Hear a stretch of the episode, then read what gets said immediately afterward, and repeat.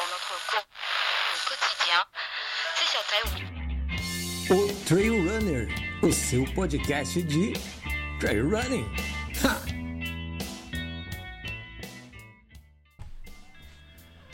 Muito bom dia, boa tarde, boa noite, senhoras e senhores, tudo bem com vocês? Eu, George Volpão, no podcast O Trail Runner, o seu podcast de trail running. Aqui mais uma vez desejando um feliz 2020 para vocês, afinal de contas, esse é o primeiro episódio desse ano. E agora eu acredito que é, consegui encontrar um formato que vai funcionar aqui. Por quê? Porque como alguns já sabem aí, eu tenho um canal no YouTube, né? E gero algum conteúdo por lá. E tô com a ideia de fazer lives uma vez por mês lá. Toda última quarta-feira de cada mês eu quero fazer uma live conversando e trocando ideia com personalidades que são importantes ou personalidades que são caras para mim e que tenham a ver com o cenário trail runner. E dessa conversa, extrair o áudio, extrair o áudio e aproveitar esse áudio para colocar para vocês aqui como um episódio do podcast. Então, como eu fiz a live na quarta-feira passada, com o meu amigo Nelson Mendes, o professor Nelson Mendes, também conhecido como Peixe, né, na galera aí. Um, uma conversa muito bacana, uma conversa a respeito do trabalho dele em provas de trail running, onde ele atua como chefe de equipes de segurança de algumas das mais importantes provas do Brasil, como atleta também, e a sua experiência na La Mission Argentina, a prova que ocorreu no dezembro passado aí e que ele vai contar um pouquinho para nós. O áudio pode não estar com a mesma qualidade é, que vocês já estão acostumados, mas a gente vai ver o resultado disso aí e vai tentar aprimorar. Combinado, galera? Um forte abraço e eu espero que vocês apreciem essa conversa aí com o professor Nelson Mendes. Forte abraço, até depois, tchau. Fechou. Senhoras e senhores, tudo bem com vocês? Eu, Jorge Volpão, professor Nelson Mendes. Cheers! Seja muito bem-vindo a esse humilde lar, cara, e principalmente a primeira, a primeira live que vai rolar. Que eu esqueci uma coisa, que a gente tá tão atrapalhado porque a gente quer fazer isso aqui, o podcast também. Então, eu vou ligar. E o trem tá passando bem agora, o trem tá passando bem agora. Eu vou ligar aqui o nosso gravadorzinho, porque eu vou utilizar esse áudio aqui de uma maneira mais facilitada, que eu nem lembro mais como é que liga esse. Esse gravadorzinho aqui que vocês estão vendo, esse gravadorzinho aqui, que eu vou utilizar para fazer a, o podcast que vai pro ar na próxima semana. Então, como eu estava falando para você, lives todas as últimas quartas-feiras do mês e podcast toda primeira quarta-feira no mês seguinte. Legal. Certo? Então esse, esse nosso pod... esse nosso podcast começa a ser gravado agora, como vocês podem ver aqui nesse maravilhoso gravador da Sony comprado no Mercado Livre. Mais uma vez, muito obrigado aí? pela presença. Eu que agradeço você pelo convite aí pra gente Muito estar massa. conversando aí com Faz- as pessoas do teu canal. Faz tempo que a gente está devendo isso aí para vocês. É, seguinte, apresente-se por gentileza, professor Nelson Mendes. Por que professor? Por que, que é professor? Porque professor, então, né? pois é, Volpão, eu tô nessa linha da docência já desde 2000, dando aula, fazendo curso, capacitação e Conectar no Instagram aqui, tá? Opa, vai lá, fica à vontade. E aí eu resolvi ficar só hoje muito mais na docência. Né? Atuo também como minha formação base é enfermeiro. Eu atuo hoje no serviço aeromédico de transportes de pacientes. Eu E- vejo você nos aviãozão Ou não, a gente leva os pacientinhos bem grave para estar transportando. É, né? salva a Fazendo- vida mesmo. Literalmente. Por causa desse trabalho do transporte aé- Sim, aéreo, o que, que acontece no transporte aeromédico, roupão? Eles acabam tendo um- uma situação de um paciente estar grave em uma determinada cidade e eles contratam a nosso serviço para ir até o local buscar o paciente e trazer para uma cidade de maior porte, né, um centro maior. Sim.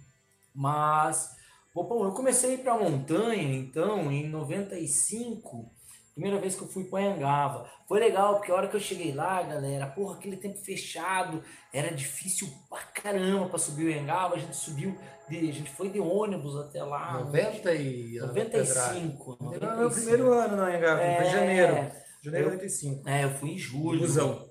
Foi em julho, no meio das aulas. E daí a gente chegou lá e não tinha nada de visual, tava tudo fechado. Na semana seguinte, porra, eu tive que voltar para lá para saber o que tinha lá de cima daquela montanha. Foi que eu me apaixonei pelo mundo das montanhas, né? E aí foi Marumbi, foi a Trilha do Tupá, e aí começou, começou e expandir aí para o Brasil e mundo afora, fazendo um Começou no montanhismo, né? Então. Mas sempre a base Começou no com o Anhangaba, Anhangaba, né? que legal. E em 98 eu comecei a escalar no Anhangaba, né? Escalada esportiva.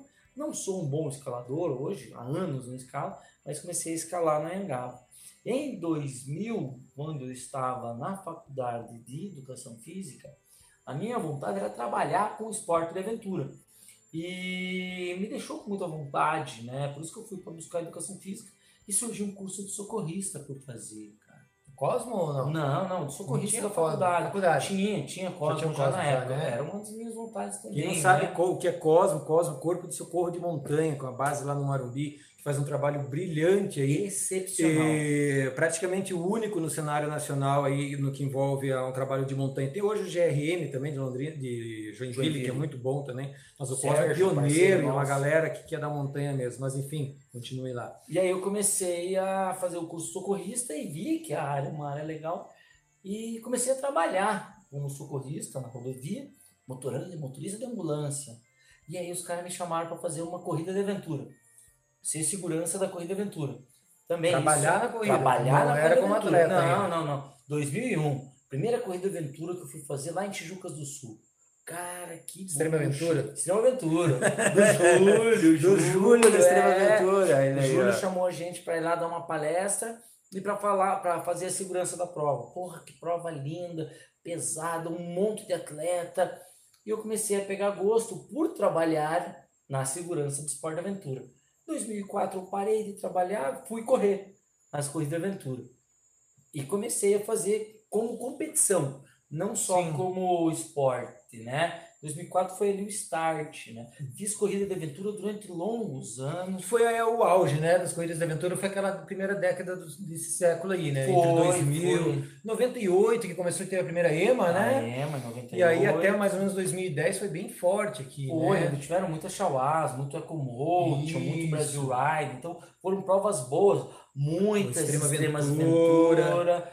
E aí vieram outras provas que hoje estão novamente se fortalecendo, Sim, né? Semana passada, é, semana passada eu estive até no jantar da Federação Paranaense de Corrida O do Aventura. Heitor lá. Isso, né? estava excelente. A federação está de parabéns.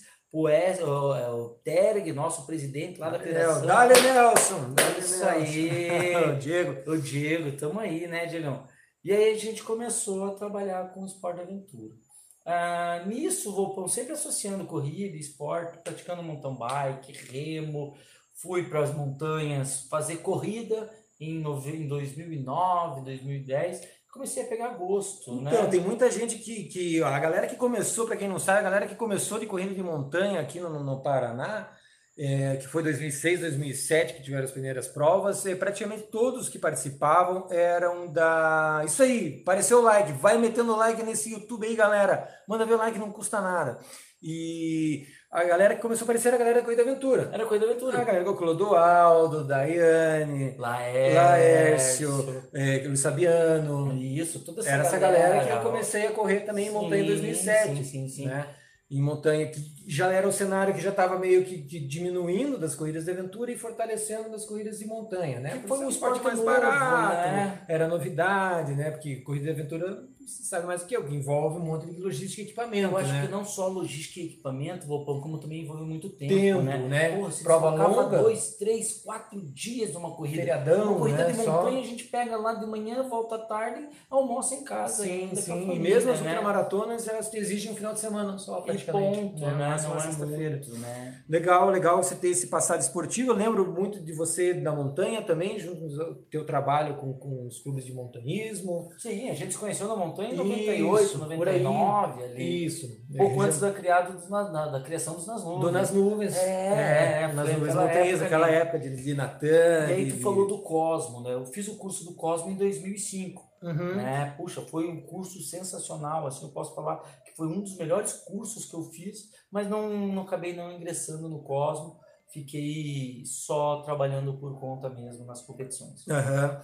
E aí você partiu para as competições de, de, de- corrida de montanha em 2009, 2010, que você 2009, falou? 2010, né? Nas distâncias mais curtas, Não. nas médias já foi para Não, Pauleira. não, não tinha distância longa ainda no Não Brasil, tinha, né? né? Não É, tinha. a primeira maratona foi 2009. A, azul- É. a primeira ultra tinha, lógico, a Praias e Trilhas, né? Que é uma prova até mais antiga do que muitas corridas de montanha, Sim, mas que era sim. dois dias, era uma prova diferente. dividido, né? Mas aí você começou a, a correr em montanha com, com mais frequência, mais regularidade, Sim, né? sim, sim, Tanto no cenário paranaense, eu lembro da gente junto lá em 2013 na La Mission Brasil, na primeira edição da La Mission, lá em 2013, lá em Passa Quatro. É, antes Mas disso, antes disso você já antes corria, disso, eu já obviamente. estava em 2012. é, eu fui para a primeira longa distância, né? E comecei em 2012, em 2013 eu fui para a Argentina fazer o Patagonia Run. Fui eu e a Daiane, Daiane Aham. Luiz, a gente correu. Eu corri Falar o que vi a Dai 63. hoje. Você viu o Dai? Dai foi lá na loja hoje, é, cara. eu conversei com ela ontem. Ó, Dai, É. abração aí, viu? Porra, Dai foi lá na loja. próximo. Olha lá, tem comentário lá, ó, nas nuvens montanhismo foi a minha primeira referência no assunto, sei lá em que ano. Ô, Renatão, porra, que massa o comentário desse, saber da galera do Das Nuvens, a Kelly, que, ó, Kelly, aí é com você, Peixe, você pode responder aqui, ó. Olá. Vamos liberar aqui, ó. Ó. Ô, meu bem! Que bom que você tá aí, ó. Beijão, minha vida. Essa mulher aí é a minha razão de viver. Ah, olha só, Ô, olha só, padrão, declaração padrão. ao vivo, assim. Ao vivo, ao merece. vivo, e registrado, vai ser registrado para toda a história, porque essa live aqui vai estar disponível aí no YouTube ainda hoje, né? Falando nisso, deixa eu ligar aqui o takezinho da GoPro, porque tem vlog, tem vlog todo dia aqui e a gente está deixando isso rolando aqui. Massa, Batiucão também entrou ao vivo aqui, a... Hã? Batiucão, saudade de você também aqui, hein? É, Vamos que vamos. Segue o baile.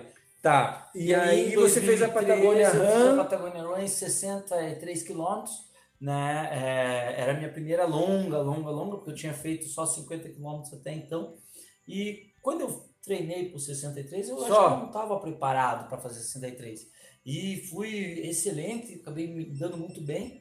Acabei fechando com 8 horas e 30 os 63, eu fiquei acho que em 22 no geral. Pensar, Né? pensar que eu levei 22 horas para fazer os 80. É, não, mas o La Mission, o La Mission foi muito mais pancada do que lá, né? O La Mission, eu acho que Vai, Batiucão. o La, o La Mission é outra prova, né? Outro, outra modalidade de esporte, é outra realidade. Que a verdade. gente vai falar daqui a pouco sobre a La Misión Argentina, que é a última prova que esse cara participou aqui. A gente vai falar que vai ser o tema central da conversa daqui a pouco. A gente tá cedo ainda, 11 horas. Puxe, puxe o teu chopinho, puxe tua cervejinha, venha lá, venha conversar com a galera mais sobre montanhas que sobre corridas aqui. Sempre, sempre. Tá, 63 quilômetros da Patagônia. E isso pau. daí me motivou a fazer mais provas. Aí fiz Morretes Guaraqueçaba, né? Logo na pegada, na seguinte que eu estava treinado, e a gente foi daí pro La Mission. Fizemos o La Mission, foi depois do La Mission eu dei um, um stop. Tive lesões, fraturei o maléolo, parei três anos, cara. E três anos parado é aquilo que a gente engorda, né? Do jeito que esse cara come, Porra, bebe ainda. Foi Tio Nelson, pegada, disse o né? Anthony Zanatão. Fala, meu sobrinho, beleza, joia? Massa. E aí a gente começou a fazer. Márcio, abraço, Márcio.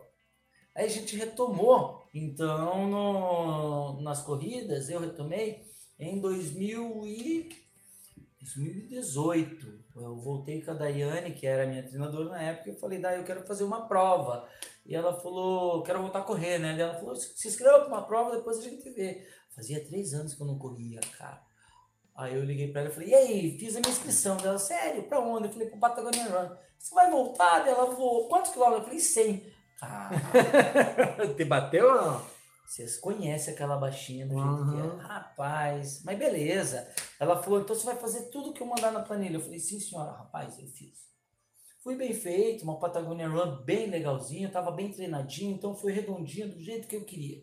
Não sofri nada. Teve um episódio lá que deu um empecilho, mas consegui E Fica, fica falando aí pra galera que eu vou pegar um negócio pra nós apoiar as costas aqui, galera. Pô, não, aqui é Ruth. sossegado. Não, aqui porque é- tá, tem Cara, aqui é natureza Aqui mesmo, é aqui é bem sossegado. Aí eu acabei começando a. Aí tive um empecilhozinho lá de boa, Aí meu jovem Põe aí, pra- porque nós estamos velhos aqui, o cara acabou né, de fazer não, 40 não, anos, o então- meu aniversário é semana que vem, vocês façam favor de deixar um dinheirinho pra nós no canal aí. Sempre. É isso aí. E aí sei que eu fui pra, pra, pra Patagônia Aruana, fiz uma prova bem feita e eu tava devendo fazer o Maratona dos Perdidos, né? A Maratona dos Perdidos 45. clássico, que já virou um clássico, Putz, né? cara, virou clássico. Tem que fazer uma vez na vida. Ah, e eu ainda tive, o dia que eu larguei nela, eu tive uma lesão nas costas, travei. Então eu fui até o 28 bem, fechei com 5 horas o 28, a hora que começou a fisgar a lombar, tive que parar, fiz uma recuperação de 3 meses e aí comecei a porrada pro La Mission.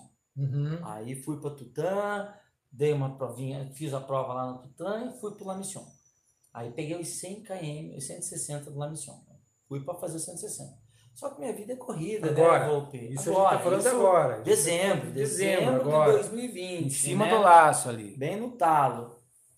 E aí, Ó, sei que- Cami. E aí, Cami? Oi, sumida. E aí, Cami, tudo bem? E aí sei que minha vida é corrida, né, Volpão? Tu sabe que eu tô todos os finais de semana dando Sim, aula. sim. Ele fica me chamando pra treinar dia de semana.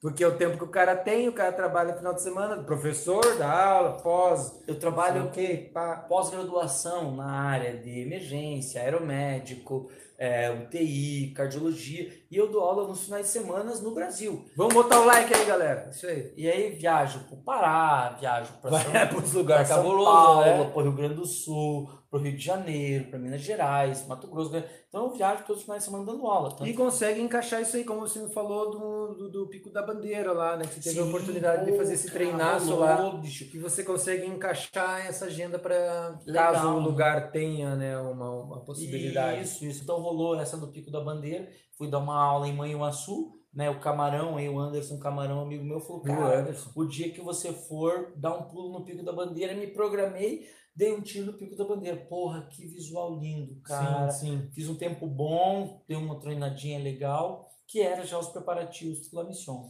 Pro La Mission, que é a prova que você, que era a tua prova alvo, que a Minha gente prova alva era La Mission. du- durante todo o ano de 2019, que a gente Comecei em conversou sobre isso aí. fevereiro. aham. Eu e a Kelly, que tá aí, meu bem, nós entramos num, num consenso e falamos, vamos então, em dezembro, para viajar. E eu me preparei de fevereiro a dezembro. Só que eu não consegui, sinceramente, eu não consegui fazer todos os treinos. Uhum. Cara, eu trabalho o dia inteiro, então eu tive que ir de madrugada para montanha para correr. Sim. E não dá para ir toda semana de madrugada para montanha. Além do que casa, né? precisa ter também aquela questão de você muitas vezes encaixar outras provas no meio como treino, outras provas de 50, 60, 80, que também complica pelo nosso calendário, da gente ou não tem prova, ou as provas são mal organizadas, Ou são Pé, pé, longe, cornetada aqui, cornetada. provas mal- Provas que têm esse tipo de problema, como a gente soube do ano passado teve algumas, é, e custo, né? Custo, custo. Custa, custa muito isso aí, Muito, né? dependendo, as provas são muito longe, né? Sim, as provas são longe, não é só o custo da inscrição, não é que a que inscrição é cara.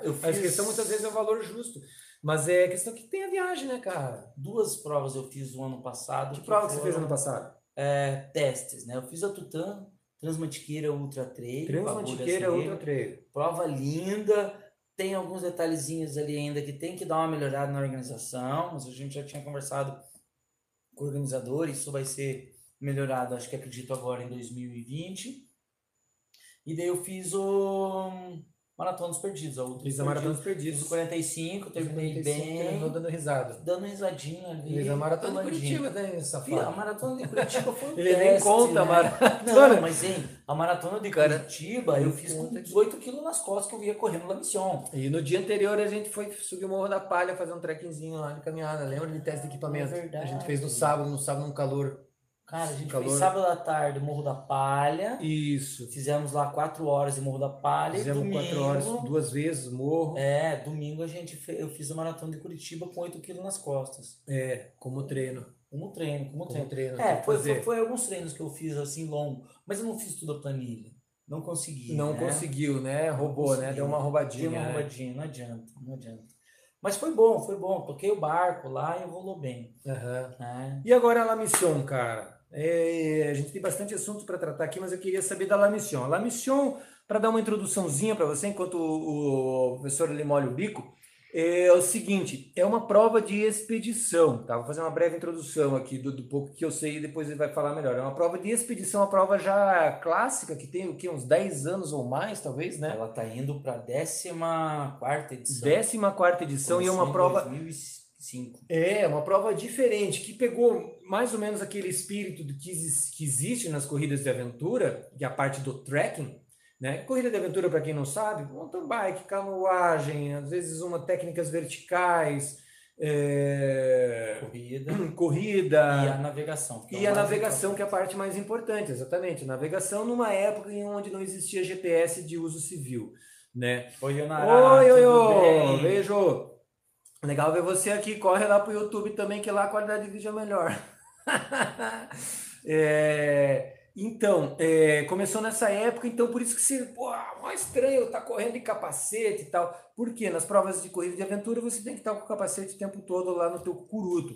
Né? As três a gente devia estar gravando isso aqui de capacete. Vou pegar um capacete para nós lá você capacete lá. E as três primeiras edições do La Mission eram navegável. Então, assim, os caras recebiam um mapa, tinha o percurso e obrigatoriamente esses caras tinham que terminar a prova fazendo percurso. Então ele Vou tinha. um capacete rosa. Porra, não tem problema, Porque aqui cara. meninos usam rosa. Pronto. Aqui, ó, o capacetinho do jeito que eu corri a prova, né? Eu corri com capacete de escalada, capacete que pesava lá um 200 Pô, pode pedir emprestado, tem três aí, cara. Aí, ó, pronto. Esse aí é top. Então, a prova daí, então você tem, ah, antigamente tinha que fazer autossuficiência junto com a navegação. E o que que aconteceu? O Juan até comentou, Juan não, desculpe, o, o Guri comentou na, na apresentação que ele tirou esse perfil de prova porque muita gente se perdia. Então era comum a Da- galera da acabar navegação, se perdendo devido à navegação. Porque, cara, navegar naquele mato não é fácil. Se o cara não tem noção, ele vai se perder mesmo. Vai ter dificuldade, Sim, né? daí a partir de então, a partir daquela época começou a ser é, marcado, Balizado. balizado, Prova né? Balizado. Prova balizada. Quem mandou um oi aí, Felipe de Boa Vista, Roraima, tamo junto. Boa, Felipe, tá longe, cara, mas a internet unindo a gente, legal, obrigado pelo teu comentário aí, pelo teu oi, oi. E aí, como eu tava falando, é uma prova mais selvageria, né, que representa aquela parte do trekking que existe nas corridas de aventura, né? E com isso, eh, chegou, teve a primeira edição no Brasil em 2013, no, na qual nós dois tivemos a felicidade, a honra de participar da prova, eh, que foi estava sob a tutela do Togumi na época. Isso. Togumi, que é um corredor de aventura eh, lendário e sensacional aqui do Brasil, e depois tornou-se um ultra trail, ultra trailer, um corredor de montanha de ultra trail excepcional também, de muita qualidade, referência no que se refere ao ultra trail do Mont Blanc, que é um assunto que eu vou tratar depois com algum outro convidado que já esteve lá no ultra trail. Queria muito que o Valmir, lá de Belo Horizonte, viesse aqui conversar comigo. Vamos trazer o Valmir para cá. É, E aí é uma prova diferenciada, porque não é só por causa do capacete, mas é porque é uma prova selvagem, é uma prova sem mimimi, é uma prova sem é, aquela estrutura, aquela pirotecnia toda. É uma prova muito bem organizada, é uma prova com, com muita atenção, e por ser uma prova menor, com menos atletas, consegue também dar uma atenção muito maior ao atleta. Assim foi em 2013, na vibe que a gente tinha aqui, né? E assim é até hoje na Argentina, onde há uma cultura diferente dessa que existe no Brasil. Onde aqui no Brasil a gente tem muitos corredores de montanha que vieram da rua, que nada de errado nisso, mas que na Argentina já existe essa cultura da Cordilheira dos Andes e da Patagônia, etc. e tal, é, na natureza, né? Então uma coisa mais roots, mais selvagem, muito legal isso aí. E o Nelson Mendes teve, tinha essa vontade e foi lá fazer, foi e se enfiou no meio da Patagônia lá, naquela selvageria, naquela, né? Por ser uma prova que tem menos atletas, você corre muito tempo sozinho, não? Pois então, na verdade, Volpão, quem me deu muita né, vontade de fazer essa prova foi em 2014, quando o William, lá de O William Ponta Grossa, Grossa. isso, ele Aham. pegou e falou, cara, a prova é linda. Eu falei, meu, eu quero ir pra lá. Só que 160 eu não ia aguentar. E eu comecei nesses últimos cinco anos criar consciência para ir para lá, porque assim, ela não é uma prova de ela é uma prova de resistência de cabeça. O, bem que você falou, Fulpão. Largaram acho que 280 atletas nessa Isso prova. numa prova de cento e poucos quilômetros espalha de um jeito que você não Cara, vê ninguém. você não vê ninguém, não vê ninguém. Dificilmente você passa um ou outro atleta, né? Uhum. Mas até, até a primeira metade, até o primeiro trecho, até o primeiro terço de prova, a gente encontrava alguns atletas que estavam meio embolados. Depois afastou de um jeito, cara. Eu cheguei a correr quatro horas sem ver uma alma viva. Selvageria. Total. Selvageria. Total. Selvageria total. andina e patagônica. Certeza. Foi a coisa mais louca que eu fiz, assim. Porque Mais a gente isso, entrou- cara. Primeiro que- o capacete da Ana. Não dá é três assim, capacetes aqui, que- cara. É, primeiro que eu. Vou pegar mais um aqui. É, pega lá. Vou pegar para fazer, fazer número aqui. Isso. Primeiro que. capacete rosa. A prova, na verdade, ela tem o autossuficiente.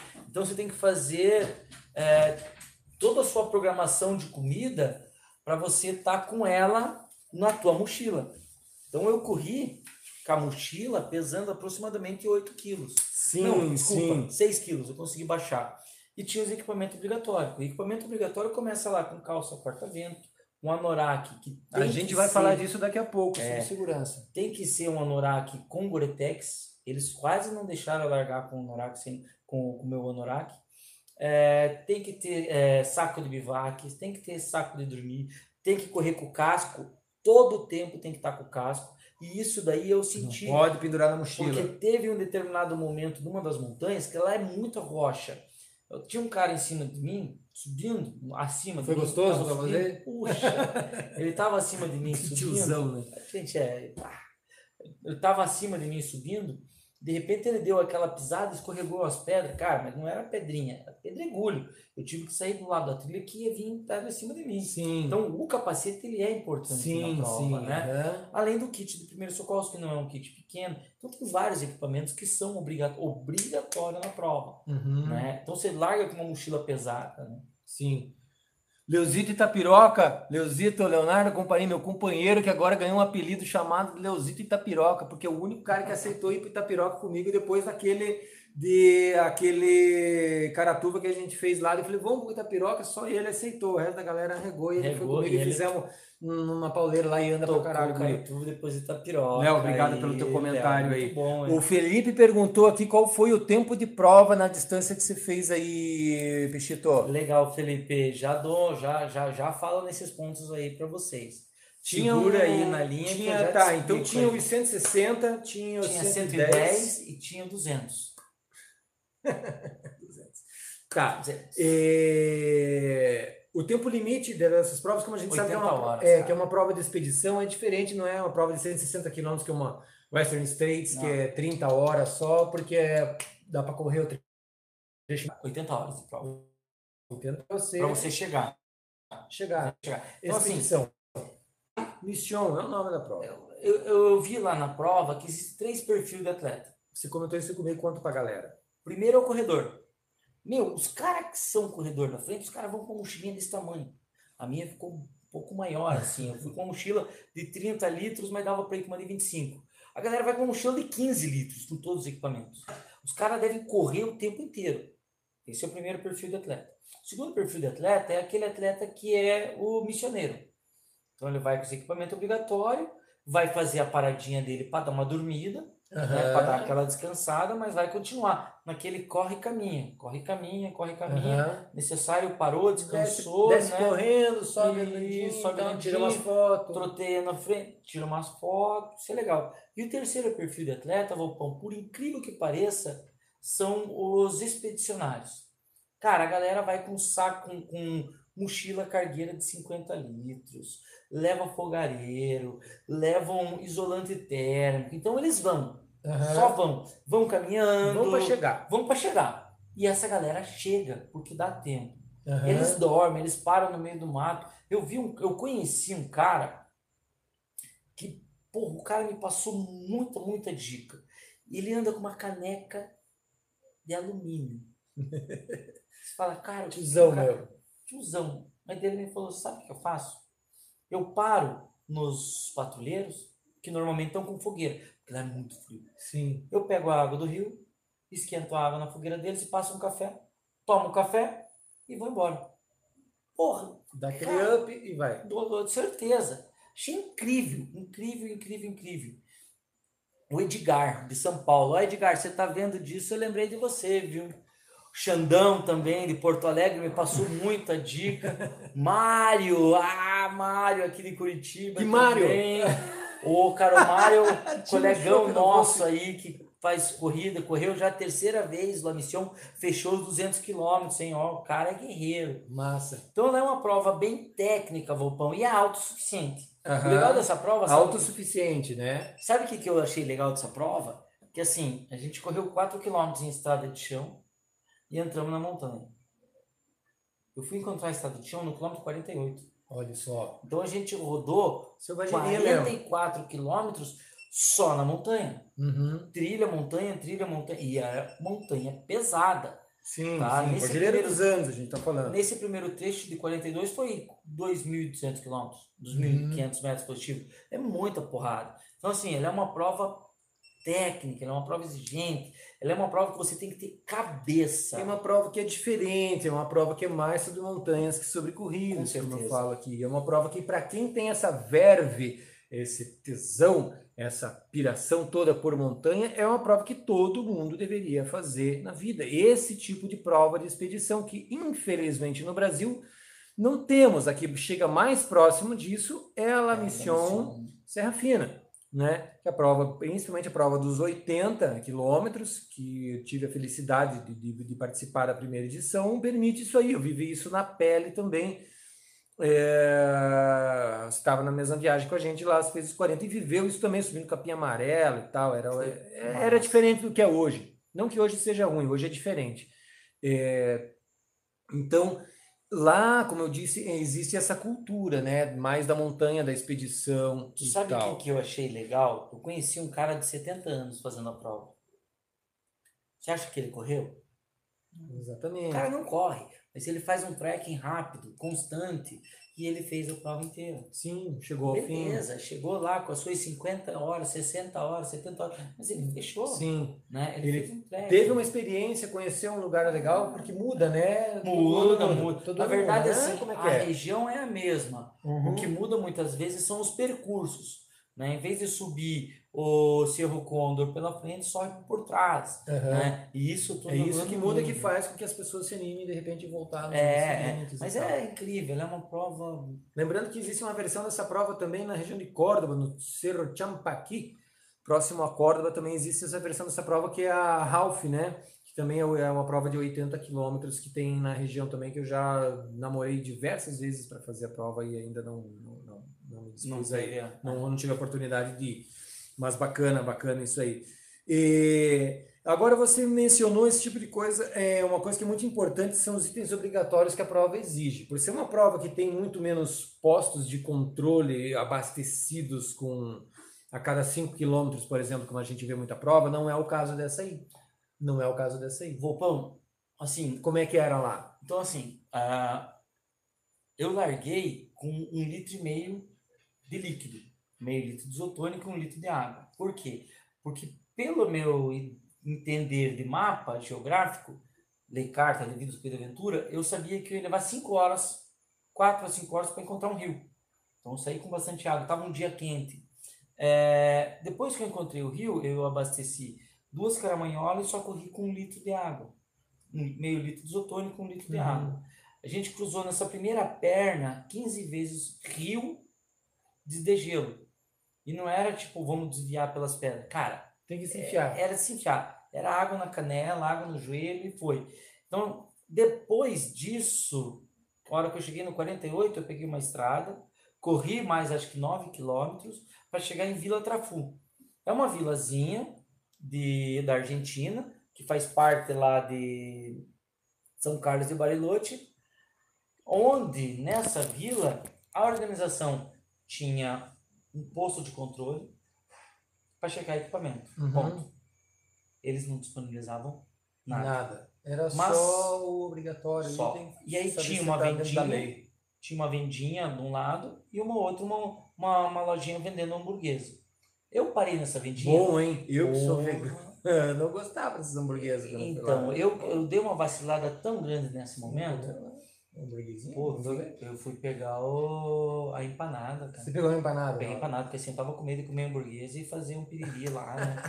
E a empanada, porra, a empanada eu já tô mais tranquilo, habituado, habituado, né? aham, tô Só que daí eu vacilei, porque daí, assim, eu parei dentro da vendinha e pedi duas empanadas e uma coca. Certeza, coca é clássica, Coca né? tem que ter, é. Na hora com que eu pedi, terminei de comer, limpei meu tênis, limpei meu pé, organizei a mochila e tava saindo. Nisso veio uma moça e pegou e falou bem assim: dá um café. Eu falei: você tem café? Tomei um café. Puta, Volpão, aquilo Daí aquilo fez a diferença? fez porque assim, o café passado, ele não gás. O café de máquina me relaxou. Aham. Me deu vontade de sentar, dormir, descansar. E a hora que eu saí da venda, a mulher fechou. Deixei meu bastão lá dentro. Hum, Cara, ali foi um vacilo. Aí eu já meio dei aquela desanimada tal. Encontrei a Kátia, que ela tinha acabado de chegar. Deu, a gente resolveu dar uma descansada. Foi aí que eu errei. Entre aspas, eu fiquei seis horas parado nesse passo. daí baixou demais. Baixei demais, daí, pô, daí na manhã assim, de madrugada eu peguei e falei, não, vamos levantar, vamos correr, vamos correr. E daí a gente subiu o Cerro Pedritas. Subida do Cerro Pedritas, subida pesada, técnica, muito vento. Teve um trecho de gelo lá que a gente pegou. Porra, tô viajando aqui no relato, cara, que massa. alucinante, alucinante. E aí o vento que a gente não conseguia andar, tanto que eu tenho uma filmagem minha que eu tô com o buff, só tá aparecendo o olho para fora e um vento forte. Não aparece direito a minha Demais, voz. velho.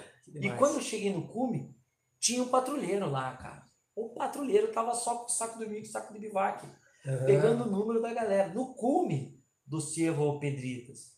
Descida foi uma descida linda, corri, sensacional, e entrei no Cruzo do Rio. Só que na subida do, do Cerro Pedrita, meu tênis começou a rasgar. Uhum.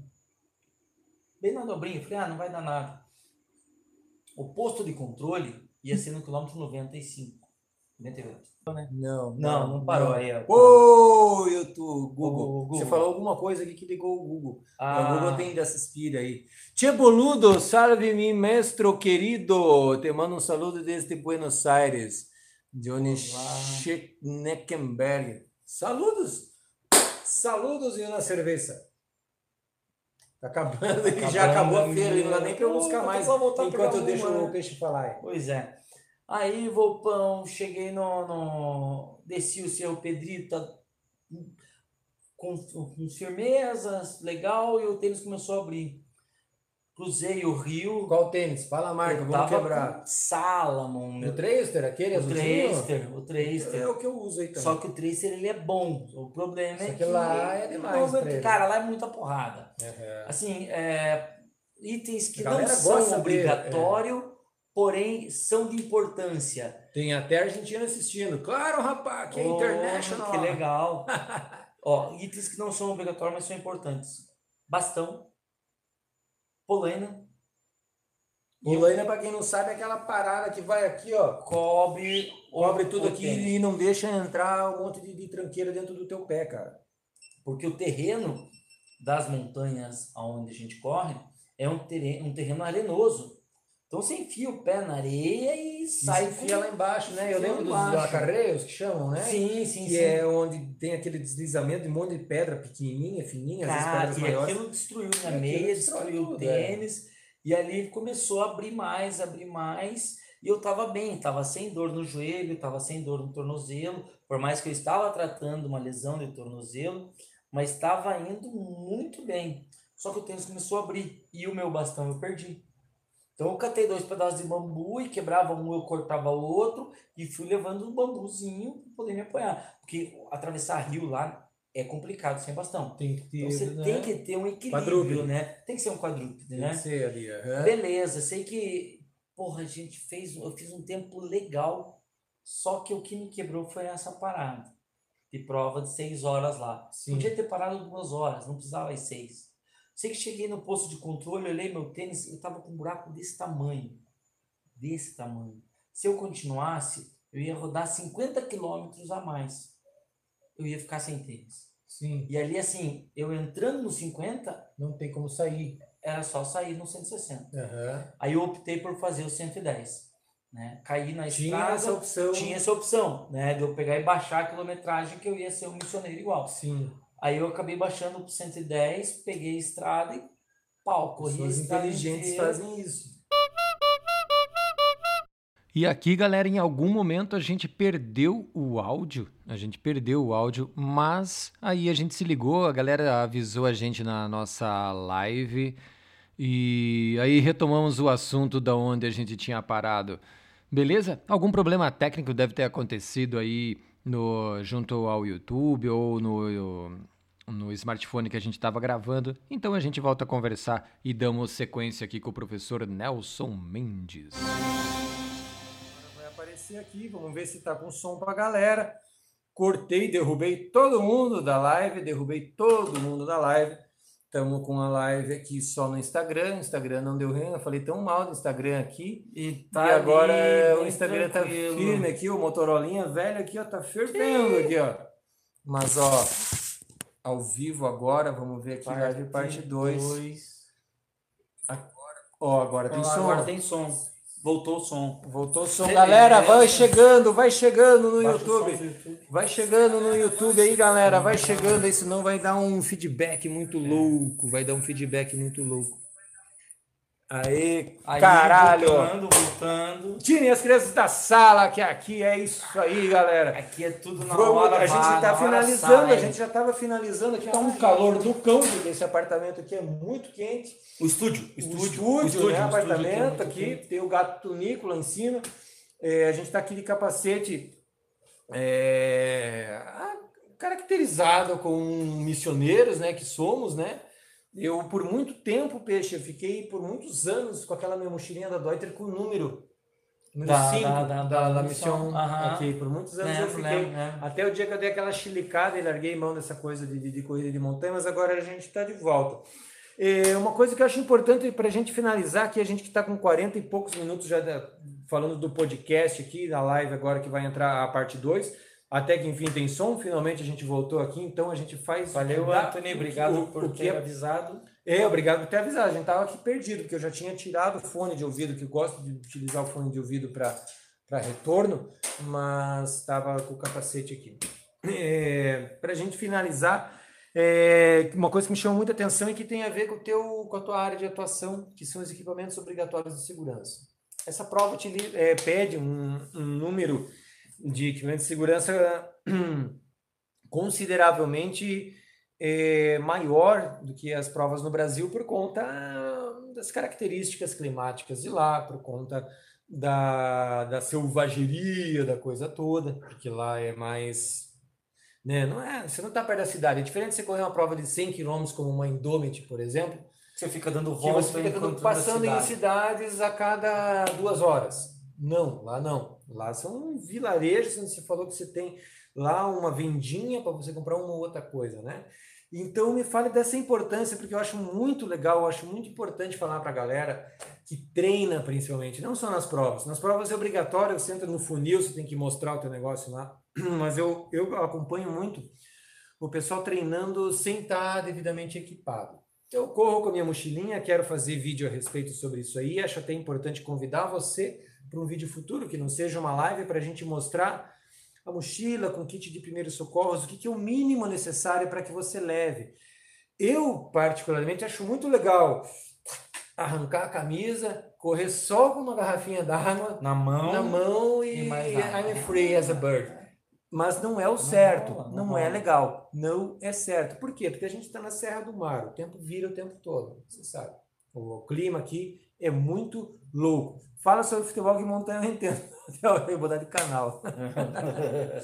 É, então, precisa. é, é, acho importante a gente poder passar isso para a galera, dessa importância do que, que a pessoa, o mínimo que a pessoa deve levar na sua mochila. Hoje a gente tem uma oferta muito grande de equipamentos de mochila para isso aí. Quando a gente começou 10 anos atrás, tinha que correr com aqueles camelback balançando nas costas, aqueles camelback de de ciclismo, né? Aquelas mochilas de Goretex, de, Mochila de, de, de, pesada, de nylon, gordura. é, de gordura, de gordura, da, né? Da autoestilo, Da né? Nada contra autoestilo. Pô, muito legal a inclusive autoestilo. eu tô com a minha mochilinha da autoestima ali tal, Chicão, Mas Chiquinho, ó, Chiquinho, ó, parceiro, é, nossa. Só que é uma mochila para montanhismo, para escalada, velho. Não é Agora, hoje, pro trail running, você tem uma, uma infinidade de mochilas. Tem meu amigo Cabrito Runner, que oferece mochilas com preço bom da Unige. Tem a Decathlon, que oferece mochilas boas. Se você tem um pouco mais de grana, você compra uma Salomon, uma Camelback, não tem problema nenhum.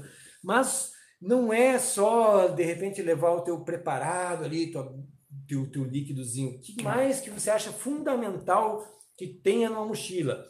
Fala pra gente, Pedro, você que é do ramo.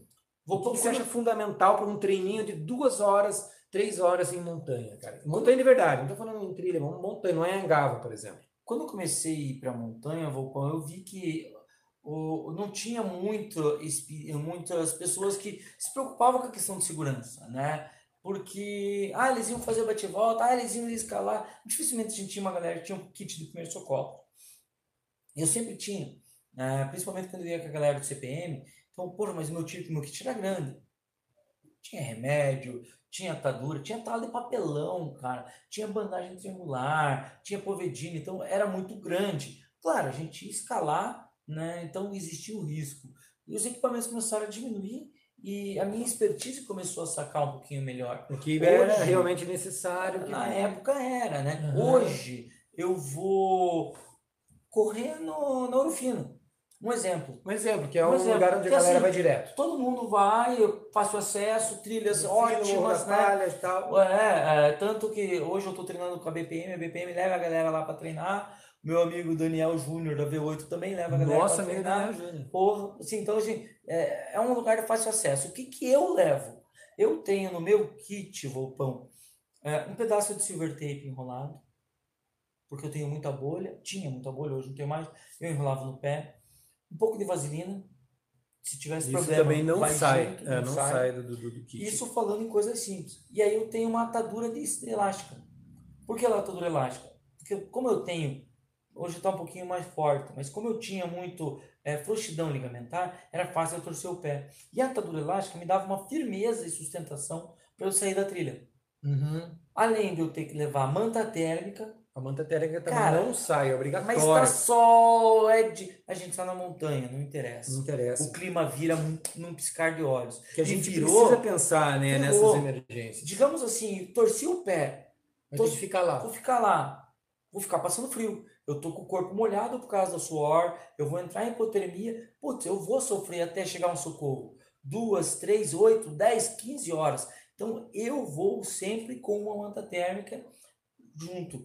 Levo um Advil, porque se eu me machucar, pelo menos eu tenho alguma coisa pra. Eu, eu levo um negócio mais punk. O que, que você Eu leva? levo codeína. Odeio, não, daí ficar louco. né? Porrada, não, aí você continua o treino e vai embora, né? Eu Faz levo. duas voltas Eu tenho codeína que, que, que eu tenho que sobrou de um cotovelo quebrado aqui. Do, enquanto estiver no prazo de validade, Ah, eu- não, ela tá lá. Se você tem, leva.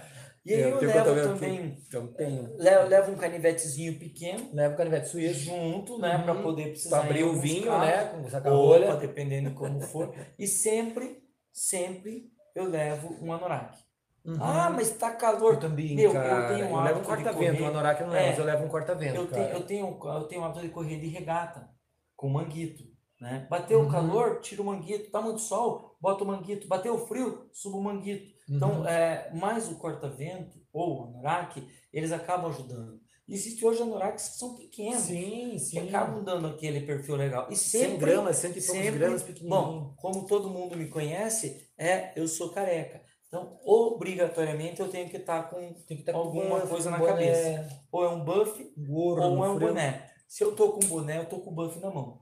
Por quê? Isso, buff Porque na mão, cara. Para esquentar ou para limpar o meu óculos, né? Aham. E uma coisa, Volpão, que eu fiz até os meus amigos da lista de aventura, ó, os parceiros lá, Miúdo, Ale, Clodoaldo, Adilson Lara, toda Velha aquela guarda. galera, velha guarda mesmo. Ô, Felipe, esses caras tiram um sarro de eu usar um óculos de segurança. Ah, aquele óculos que eu botei no, no Instagram. Cara, aquilo é sagaz. Por quê? O óculos, se eu tô correndo na montanha, eu pego uma ferpa, automaticamente vai entrar no meu olho. Uhum. O óculos, ele só risca o óculos e passa. Não, óculos é Então, o óculos é sensacional. também, ah, mas eu uso um óculos da Oakley. Padrão, muito bom. Só que esse óculos da Oakley, à noite, você vai conseguir Não usar? vai ter função. Eu consigo usar o meu. Por mais que ele seja um óculos. O que, que eu fiz? Eu fui numa loja, não vou fazer propaganda, tá? Eles não me deram tanto desconto assim. Mas eu fui numa loja onde vende óculos de segurança, apresentei minha receita do meu oftalmo e eles fizeram um óculos para mim. Esse óculos que eles fizeram para mim foi um óculos de segurança do trabalho, tem certificado de aprovação pelo Ministério do Trabalho e eu uso ele para correr, seja de dia ou seja de noite Uhum. firme no rosto, mas se entrar, se passar qualquer ferpa, alguma coisa assim, Clássico. tanto para pedalar, para remar, quanto para correr É. ou para escalar, eu estou usando esse.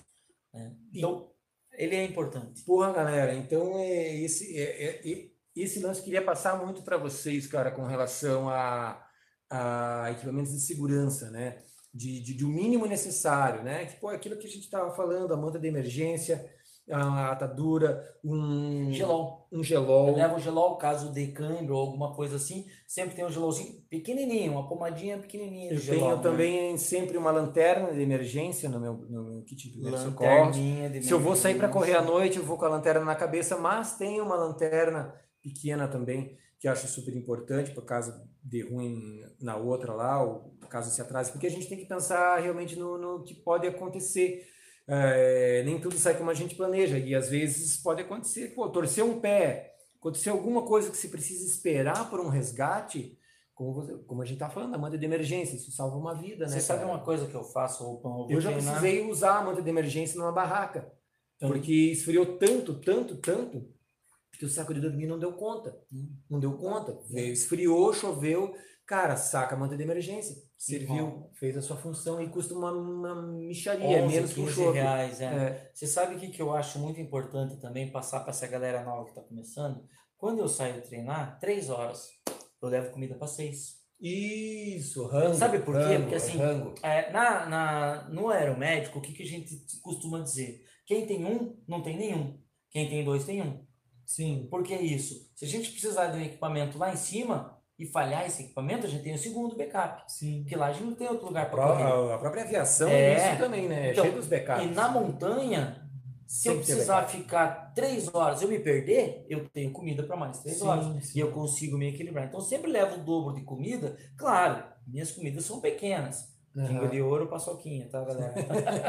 ah, e castanhas e junto com azeitona. E levo um gel de vez em quando lá, porque meus treinadores adoram que eu tome gel. E faz bem.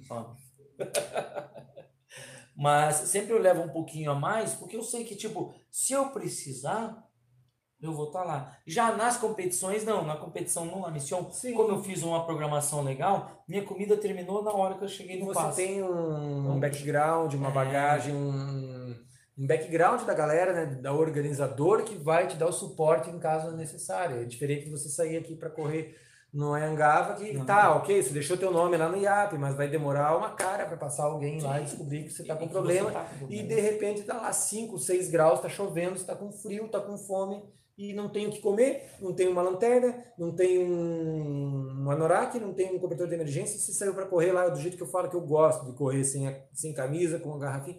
Mas e daí? E se dá uma merda? né? Não, não dá. É Você bonito sabe- nos filmes, é bonito o Anton Krug, aquele cabelão lá, correndo peladão lá, coisa mais linda. Caras, mas a vida real, principalmente aqui na Serra do Mar, é diferente. é Você sabe, diferente. Roupão, que na, quando, quando, voltou. voltou. quando eu tava fazendo. Quando eu comecei no esporte mesmo, em 2001 eu vi que se desse alguma BO no meio do caminho, ninguém ia me achar. Isso, aham. Não tinha celular naquela época, não tinha Exato. sinal. Aí o que Não que tinha eu ninguém na senti? trilha. Não tinha ninguém na trilha. Aí o que, que eu senti de dificuldade? Necessidade de ter um rádio amador. Aham. Aí eu comprei meu primeiro HT e a ESO ainda, véi! E tirei meu indicativo pela, pela Anatel. Então, até hoje, Papa Yankee 5 Novembro Alpha Mike.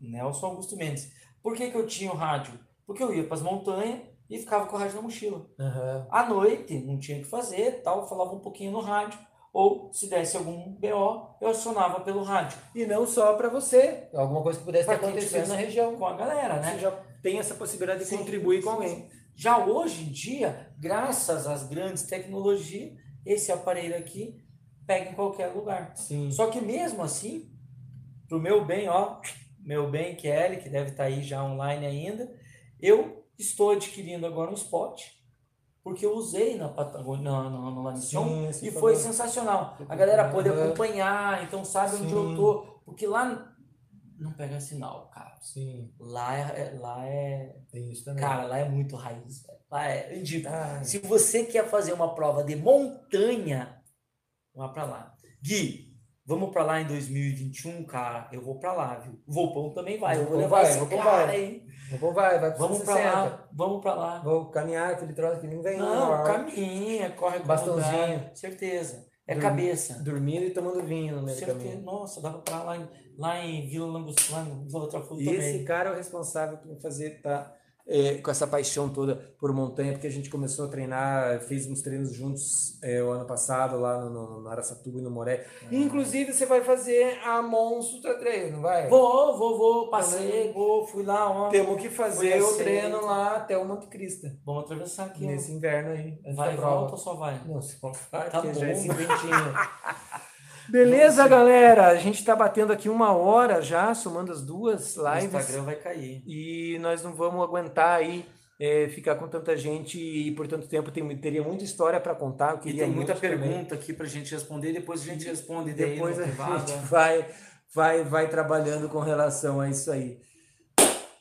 Muito obrigado pela atenção de todos. Esse vídeo vai ficar disponível para toda a eternidade aqui com o professor Nelson Mendes. Então, se você um dia chegar no Google e digitar professor Nelson Mendes, vai aparecer essa live aqui, porque o robô do YouTube é muito bom também. Beleza? Live dividida no YouTube em duas partes. Tá subindo, tá no ar daqui a pouquinho já. Batiucão, obrigado por estar online até agora, cara. Você é parceiro, muito bom te ver em Quatro Barras. Aquele dia que eu tava pedalando lá, voltando bem louco lá, tava completamente alucinado, parecia que tinha cheirado meio quilo de cocaína, É, mas não foi o caso, eu tava, tinha só subido montanha. Beleza, Felipe, brigadão e todos os demais aí que são mais tímidos e que não se manifestaram no chat, muito obrigado. Professor, obrigado. Obrigado você Também, pelo convite. cara. Uma satisfação estar aqui Muito conversando legal. um pouquinho sobre um pouco da minha bagagem. Para quem está ouvindo no podcast aqui, o podcast O Trail Runner, que vai ao ar agora todas as quartas, as primeiras quartas-feiras. Eu queria muito, juro de coração que eu gostaria muito de fazer semanalmente, mas ainda não está dando, porque afinal de contas alguém tem que pagar os boletos aqui dentro dessa casa. Então eh, a gente aproveita e faz tudo junto e misturado aqui o podcast que vai para o ar eh, uma semana depois dessa live no YouTube. Combinado? Eu falei que não ia entrar no Instagram, mas a gente entra também, porque afinal de contas o Instagram tem ali é, é, algumas pessoas assistindo, mas no YouTube tem quatro vezes mais, então corram pro YouTube. Valeu, galera. Um forte abraço, até a próxima e tchau. Tchau.